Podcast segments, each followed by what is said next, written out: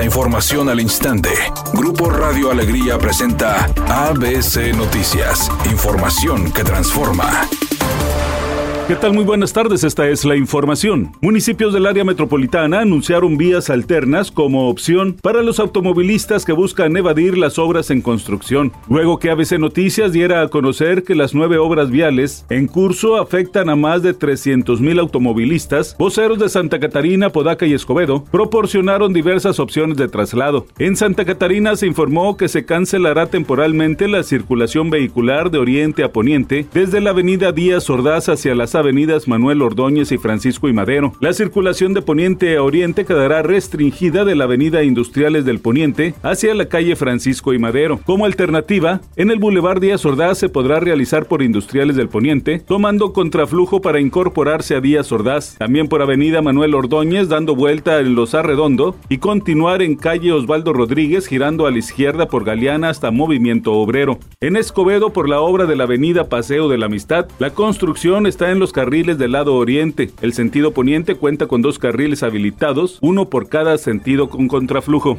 Antes de iniciar el proceso para destituir al presidente de la Cámara de Diputados, el panista Santiago Krill Miranda, por impedir que se realizaran los honores a la bandera dentro del Salón de Plenos, la Junta de Coordinación Política lo convocó para mañana jueves a fin de que presente sus alegatos. El presidente de la Jucopo, Ignacio Mier Velasco, explicó. Pero decidimos que debíamos de escucharlo antes de tomar una decisión de carácter jurídica con base a lo que establece el reglamento y la ley. Y el día de mañana lo estamos invitando a que venga a dialogar con nosotros, con la Junta de Coordinación Política y definir una ruta por el bien de la, del Congreso y por el bien específicamente de la Cámara de Diputados.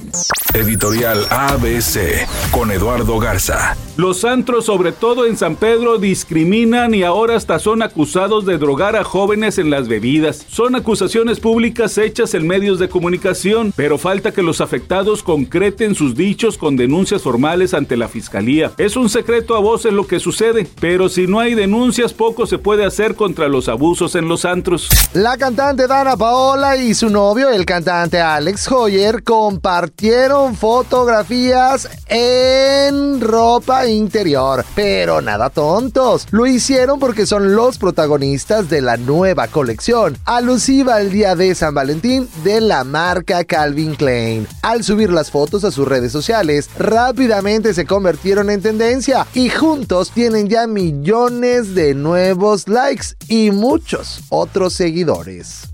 Temperatura en Monterrey 19 grados centígrados.